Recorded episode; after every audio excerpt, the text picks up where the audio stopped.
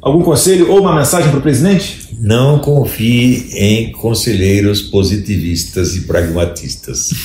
Por quê? Pragmatismo é o seguinte: tá? nós não somos ideológicos, então você proíbe o discurso ideológico, vai proibir só o discurso ideológico da direita. Resultado: só a esquerda tem direito a, a, ao discurso ideológico. Então o pragmatista trabalha para a esquerda. É um sem vergonha, filha da puta traidor. Né? Agora, se fazendo de superior. Uhum. Não, nós não somos ideológicos. Ah, é, então só o esquerdista pode ser ideológico. What? What the fuck? What kind of shit is that? Medo e delírio em Brasília. É uma canalice que vocês fazem. Olá, bem-vindos ao Medo e Delírio em Brasília com as últimas notícias dessa bad trip escrota em que a gente se meteu. Eu sou o Cristiano Botafogo e o Medo e Delírio em Brasília, medo e delírio em Brasília.wordpress.com é escrito por Pedro Daltro. Essa é a edição dia 435. Bora passar raiva? Bora! Vada a bordo, cazzo! Vada a bordo, cazzo! A Vera Magalhães fez um bom apanhado dos últimos dias. E abro aspas para ela no Estadão do dia 11. Bolsonaro, apenas nessa quaresma, mandou vídeos convocando para os atos a favor de seu governo, mentiu em rede nacional ao negar tê-los enviado, colocou um humorista no carro oficial para distribuir bananas a jornalistas e se esquivar de responder sobre o PIB insuficiente de 2019, fez discurso num púlpito para convocar para o ato que negara estar inflando, mandou três projetos de lei do Congresso para o Legislativo como parte de um acordo para ver seu veto mantido, depois exortou o Congresso a rejeitar os mesmos PLNs que mandou, excluiu um jornal de uma cobertura e, como se já não fosse demais, disse que a eleição vencida por ele há menos de dois anos foi fraudada. E a última do Bolsonaro é inacreditável. Não demora muito e o presidente vai dar um pulo na esquina para comprar cigarro e não volta pro palácio nunca mais. Quietinho saiu pra comprar cigarro. Já disse mais uma vez que não vou desistir. Muitas vezes eu me pergunto: o que eu estou fazendo aqui? Eu confesso que jamais esperava chegar na situação em que me encontro. Mas, para quem acredita em Deus, sabe que os milagres acontecem. Confesso que, apesar da boa vontade, das boas intenções, dos bons propósitos, não é fácil. Não está sendo fácil. Ah, coitado! Jamais passou pela minha cabeça abandonar, desistir. Mas de vez em quando me pergunto: o que eu estou fazendo no meio desse vendaval? Alguém tinha que estar na frente desse navio. Não pode rir, não pode rir.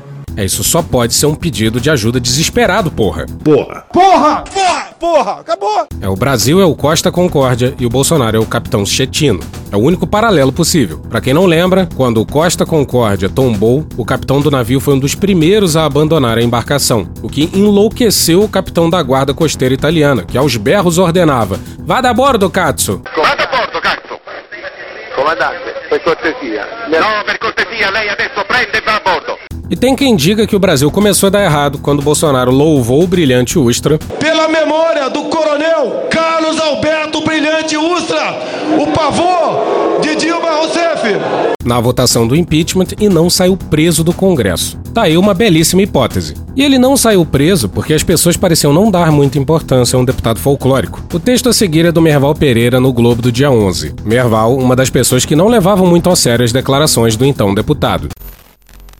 É impressionante a irresponsabilidade do presidente Bolsonaro no trato da coisa pública. Comportamento que nunca teve maior repercussão nos seus 27 anos de mandatos populares, porque ele nunca teve importância política. Aê, aê, aê, aê. Puta que pariu. Puta que pariu. Pois é, dava para dizer isso em 2018 com tranquilidade, Merval. Porra! Porra! Porra! Porra! Acabou! O colunista do Globo está bem arrependido de seu voto. Repara só, temos então um presidente doentiamente paranoico que não sabe o limite entre o populismo eleitoral e a presidência de uma nação, que precisaria, nesse momento de crise mundial, de uma liderança equilibrada que investisse na unidade e não na divisão. Mas Bolsonaro vive da discórdia, se alimenta de intrigas e deixa por onde passa um rastro de destruição moral. Explora as dificuldades do brasileiro comum, culpando sempre outros por seus fracassos, que frustram os que ainda creem nele. Sua força política é originária dessa frustração de um povo povo que, de tempos em tempos, busca um salvador da pátria e, invariavelmente, encontra pela frente um pilantra político pronto a usá-lo em benefício pessoal. Bolsonaro acusou fraude nas eleições, disse ter provas e até agora, adivinha? Nada, nada, nada, nada. Inclusive, ontem um jornalista perguntou a ele sobre as provas na saída do Alvorada e ele interrompeu a entrevista. Você pretende apresentar as provas que o senhor mencionou sobre o processo eleitoral de 2018? Tá! Tá que os pariu. Aqui a gente gostaria muito de saber a opinião do Aras e do Moro. Se bobear dos crimes de responsabilidade que ele já cometeu, esse é o mais grave. E olha que a competição é feroz, mas a ironia a seguir é maravilhosa demais. E abro aspas para Mônica Bergamo na Folha do dia 11.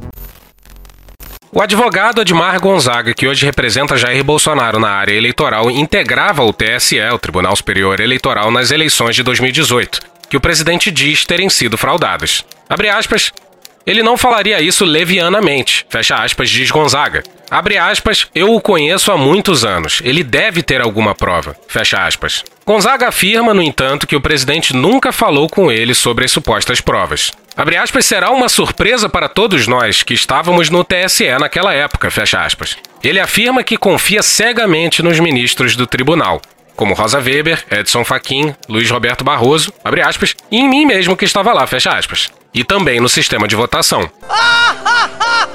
Sim, o advogado do Bolsonaro era do TSE, mas o Bolsonaro nunca puxou assunto sobre a fraude com ele. É tudo tão louco que a voz da razão é rouca. E abro aspas para Isadora Peron no valor do dia 10.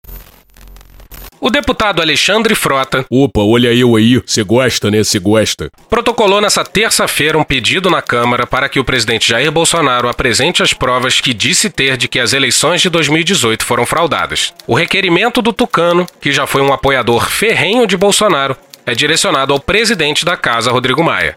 Abre aspas, com o intuito de trazer à população uma maior clareza e transparência do processo eleitoral em tela, se faz absolutamente necessário, premente e urgente a apresentação das provas a respeito da respectiva declaração. Fecha aspas, diz o ofício protocolado por Frota. Gostou, né? Gostou. Agora, se não tiver provas, é papo de impeachment, simples assim. Ou pelo menos deveria ser. E o que dizer desse tweet do Alexandre Frota no dia 11 de março, às 9h18 da manhã?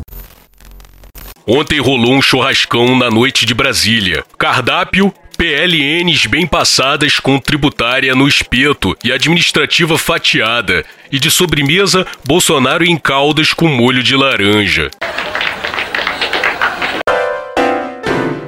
O vereador e o palácio. Tonho da Lua continua com o curioso hábito de ir ao palácio quando seu pai está viajando pelo mundo. E vê-se que a relação é bastante saudável. Abro aspas para Jussara Soares e Tânia Monteiro no Estadão do dia 11. Enquanto o presidente Jair Bolsonaro esteve em viagem aos Estados Unidos, o vereador Carlos Bolsonaro, do PSC do Rio de Janeiro, morador do Rio, atuou como uma espécie de segurança do gabinete do pai, localizado no terceiro andar do Palácio do Planalto. É, não é à toa que o pai chama ele de meu pitbull. Maoi! Considerado o mais radical dos filhos, o 02 despachou do chamado Gabinete do Ódio, onde atuam assessores responsáveis pelas redes sociais do presidente e por fazer relatórios diários sobre fatos do Brasil e do mundo. Bolsonaro cumpriu a agenda de quatro dias em Miami. E os três integrantes desse gabinete faziam parte do gabinete adivinha de quem? Do Tonho, porra! Porra! Porra! Porra! Porra! Esse repórter saindo daqui de perto, hein? É, digamos que ele sempre teve um gabinete para chamar de seu no terceiro andar do palácio. O Estado apurou que Carlos não trabalhou no gabinete do presidente, mas optou por permanecer junto aos assessores Tércio Arnaud Tomás, José Matheus Sales Gomes e Matheus Matos Diniz. O trio, nomeado na presidência, atua sob comando do vereador. Segundo relatos feitos em caráter reservado, Carlos ficou no Planalto para ser os olhos do presidente nas movimentações políticas. E parabéns ao general Ramos por ter topado passar por esse constrangimento. O 02 foi visto pela primeira vez no Palácio do Planalto na última sexta-feira, dia 6, durante a cerimônia pelo Dia Internacional da Mulher, um dia antes do embarque do presidente para Miami. O vereador assistiu a parte do evento do terceiro andar, ao lado de Tércio. Na segunda-feira, dia 9, ele recebeu na sede do governo o deputado Hélio Lopes. A presença do vereador no Planalto ocorreu no momento em que o ministro da Secretaria de Governo, Luiz Eduardo Ramos, enfrenta um processo de desgaste em parte do executivo, entre parlamentares governistas e bolsonaristas nas redes sociais. Na visão do filho do presidente, o articulador político do governo cedeu demais ao Congresso nas negociações envolvendo o controle de parte do orçamento. Aspas, tenho atuado como posso, entretanto, é visível que o presidente está sendo propositalmente isolado e blindado por imbecis com ego maior que a cara. Fecha aspas, postou Carlos no Twitter no último sábado enquanto esteve em Brasília. A publicação foi entendida por aliados do governo como um recado contra Ramos. E como a gente queria estar lá para ouvir a ligação a seguir? A Carlos também é atribuído o cancelamento da nomeação de Maria do Carmo Brante de Carvalho para a Secretaria da Diversidade Cultural. Filiada desde 1989 ao PSDB, ela havia sido designada para o posto na última sexta-feira por Regina Duarte. Carlos teria passado toda a segunda-feira trabalhando para tirá-la do governo. Conseguiu, após relatar o caso ao pai. No fim da tarde, em edição extra do Diário Oficial da União, a nomeação foi suspensa. Parabéns a Regina por ter rompido um contrato de 50 anos com a Globo para passar por esse tipo de situação. E aqui a gente acha lindo quando um bolsonarista é apresentado de fato aos olavistas. O convite que me trouxe até aqui falava em porteira fechada, carta branca. Hum, não vou esquecer, não, hein, presidente? Eu posso agora até passar por ingênua. A presença de Carlos Bolsonaro no Palácio do Planalto na ausência de Jair Bolsonaro causa incômodo em integrantes do governo. Esta não é a primeira vez que isso acontece. Em março do ano passado, quando Bolsonaro também estava nos Estados Unidos, o vereador esteve na sede do governo. Na época, ele se reuniu com deputados, dizendo estar cumprindo ordens do presidente. Otimismo não é estratégia. Otimismo não é estratégia. Tá aí tudo que precisa ser dito sobre as declarações recentes do Guedes. E abro aspas pro Hélio Gaspari na Folha do dia 11. Paulo Guedes deve ter seus motivos para estar tranquilo, mesmo que seja um dos poucos ministros da economia com essa serenidade. Seus antecessores acreditaram que crises podiam ser mitigadas com otimismo, como ensinou Tim Geithner, o ex-diretor do Federal Reserve Bank de Nova York e ex-secretário do Tesouro americano que toreou a crise de 2018 Esperança não é estratégia. Ninguém explicou a origem do pânico financeiro das últimas semanas. Atribuí-lo ao coronavírus é pouco. Se for só isso, a economia mundial tomará um tombo em 2020. Em 1973, quando os países exportadores de petróleo começaram a aumentar o preço do barril, poucos se deram conta do tamanho da encrenca. Seis anos depois, quando o Ayatollah Khomeini derrubou o chá do Irã e provocou a segunda alta do petróleo, muita gente achava que ele era um velhinho bondoso de barbas brancas. Em 2008, quando o economista Nuriel Rubini previa a crise bancária, chamavam-no de doutor do fim do mundo. Ele virou profeta e, na segunda-feira, dia 9, diante da queda do preço do petróleo somada ao coronavírus, tuitou: recessão e crise à vista.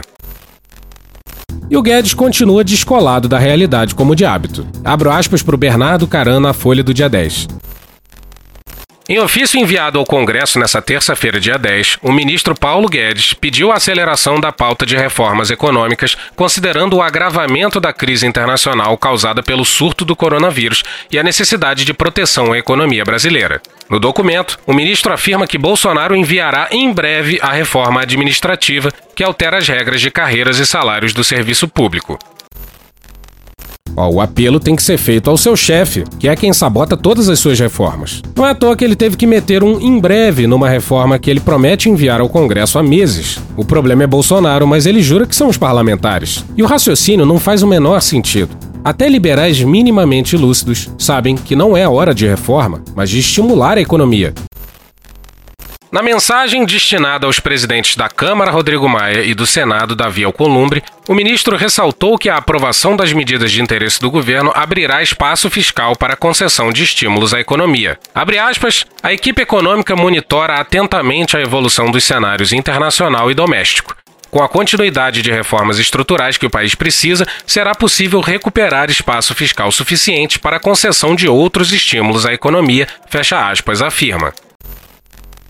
Pois é, ele está dizendo que o governo só vai aumentar o investimento público se as reformas passarem. O governo está certo, rapaz? Ah, o governo tá certo. Um 71 do caralho. Opa, desculpa. E até sexta esse cara tava dizendo que nem considerava impactos do coronavírus na economia. E agora mete essa. Na equipe econômica, porém, a ordem é seguir com as reformas sem medidas adicionais. A avaliação é que não há espaço fiscal para que o governo gaste mais. Guedes também não aceita flexibilizar a regra do teto de gastos que limita o crescimento das despesas públicas.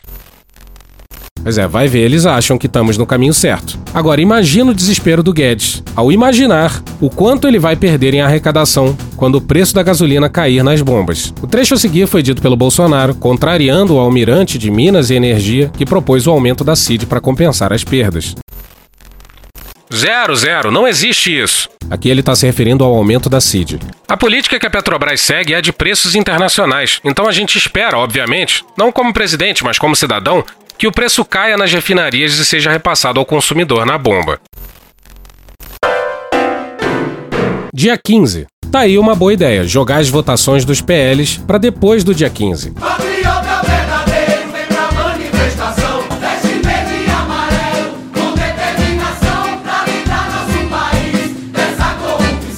E abro aspas para Daniela Arcanjo na Folha do dia 11.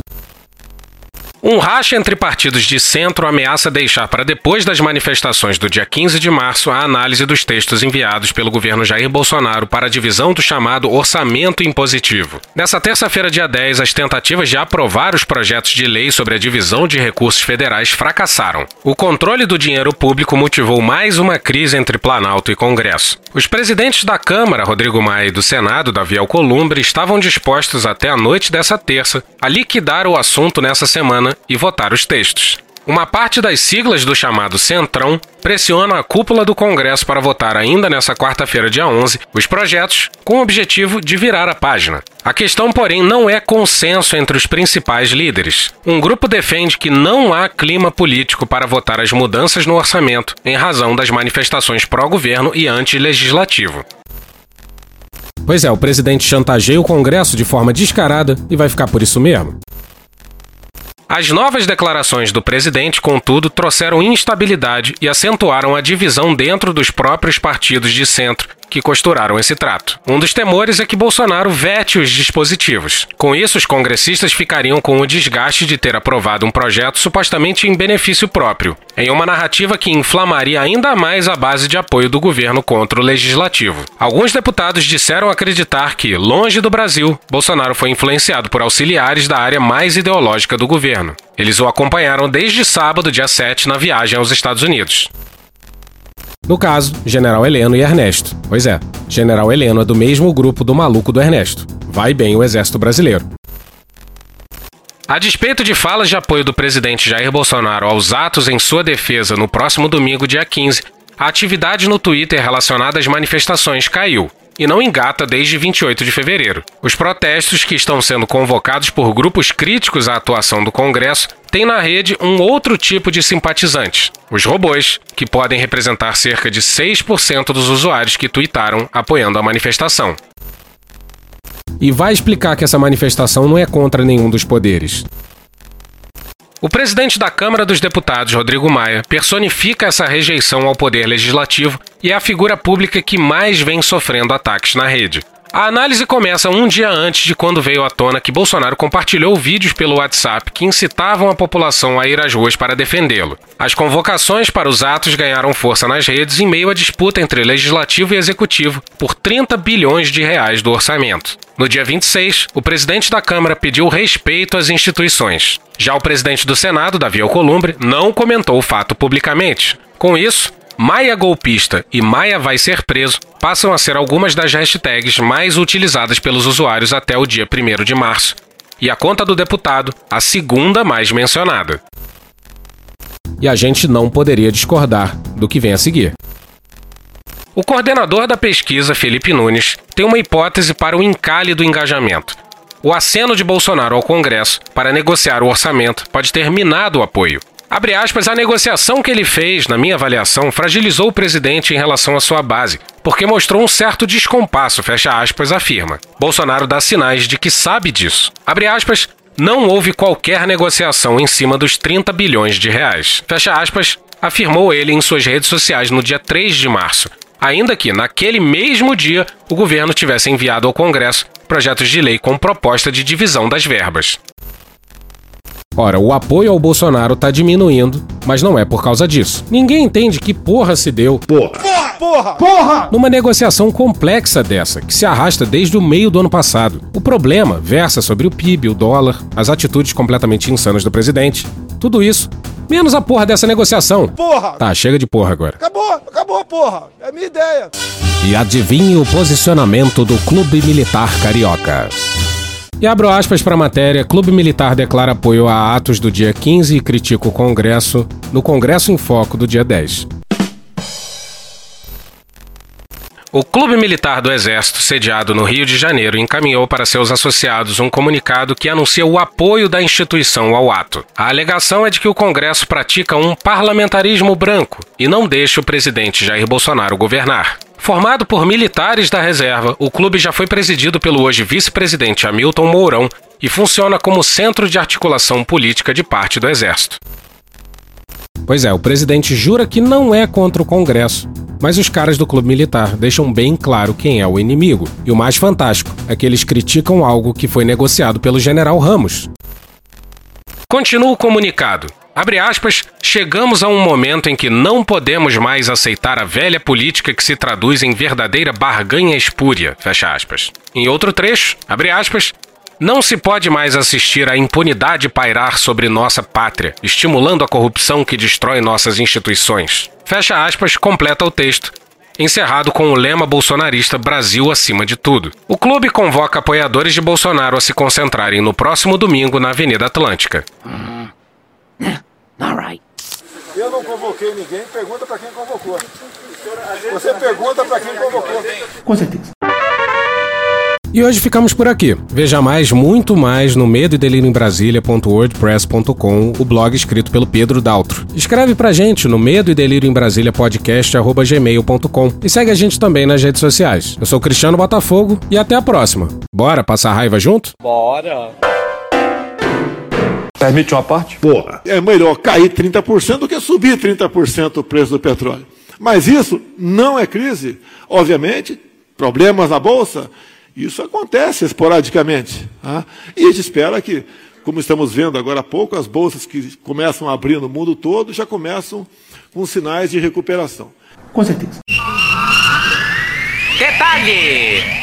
Às 11h20 da manhã do dia 12 de março, quinta-feira, Ibovespa caía 12%, acumulando uma queda de 26% nos últimos cinco dias. As ações da Petrobras caíam 20%, acumulando queda de 47% nos últimos cinco dias. E o dólar, que na abertura do mercado chegou a bater os R$ reais, estava cotado a R$ 4,90. Você deve notar que não tem mais tutu e dizer que não está preocupado. Você deve lutar pela xepa da feira e dizer que está recompensado. Você deve estampar sempre um ar de alegria e dizer que tudo tem melhorado. Você deve rezar pelo bem do patrão e esquecer que está desempregado. Você merece, você merece, tudo vai bem. In stage one, we say nothing is going to happen. Stage two, we say something may be going to happen, but we should do nothing about it. In stage three, we say that maybe we should do something about it, but there's nothing we can do. Stage four, we say maybe there was something we could have done, but it's too late now.